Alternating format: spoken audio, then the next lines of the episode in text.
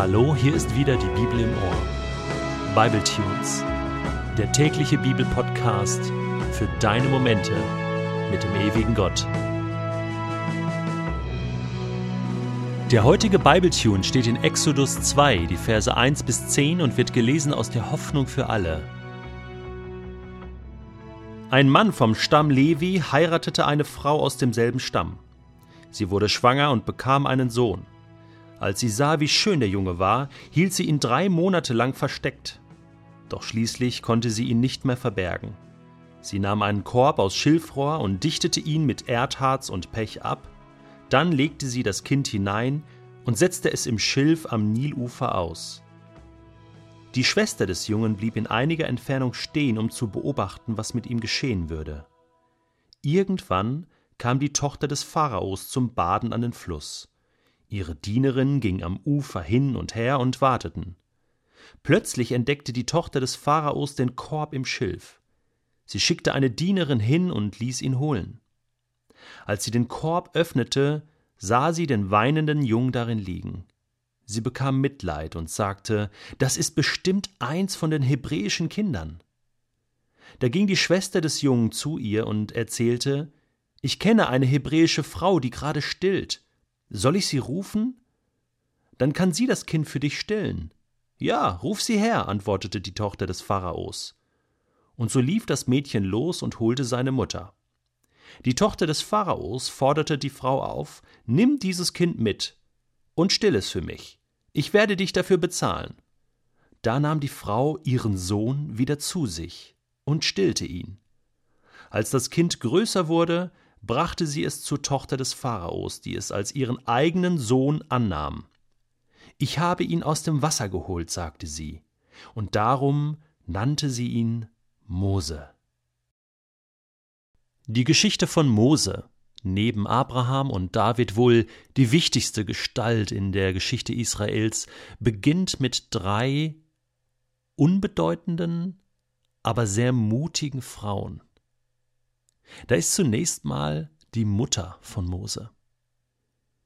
Sie und ihr Mann werden schwanger, bekommen ein Kind, wollen ein Kind, obwohl der Pharao eigentlich klar und deutlich gesagt hatte, dass er alle hebräischen Kinder umbringen will.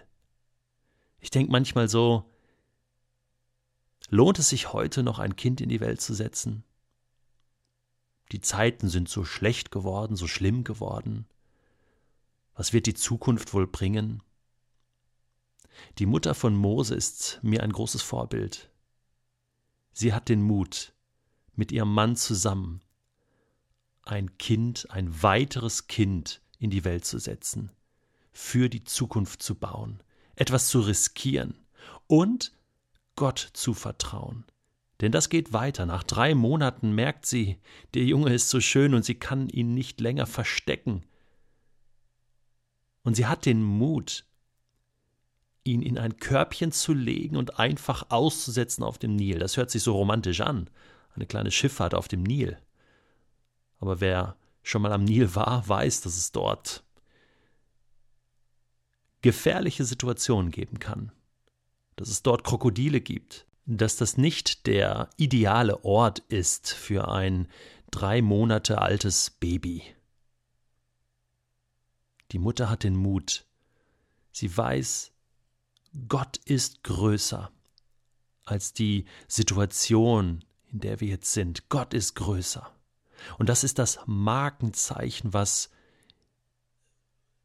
in der Familie von Mose von Anfang an vorhanden war, was das Leben von Mose prägen wird. Gott ist größer als die Situation, in der ich mich befinde. Und so schwimmt der Kleine jetzt auf diesem Nil. Und wie der Zufall in Anführungsstrichen es will, badet dort die Tochter des Pharaos, die ja Teil des Komplotts war, die ja eigentlich auf der Seite des Pharaos stehen sollte, also gegen das Volk Israel und für diese Androhung, die Kinder umzubringen. Und sie findet dieses kleine Würmlein Und ihr Herz wird bewegt durch das Weinen des Kindes, das Schreien des Volkes Gottes, das Weinen des Mose. Erweicht ihr Herz. Und das geht so weit, dass sie bereit ist, dieses Kind sogar als eigenen Sohn aufzunehmen. Ist das nicht Wahnsinn?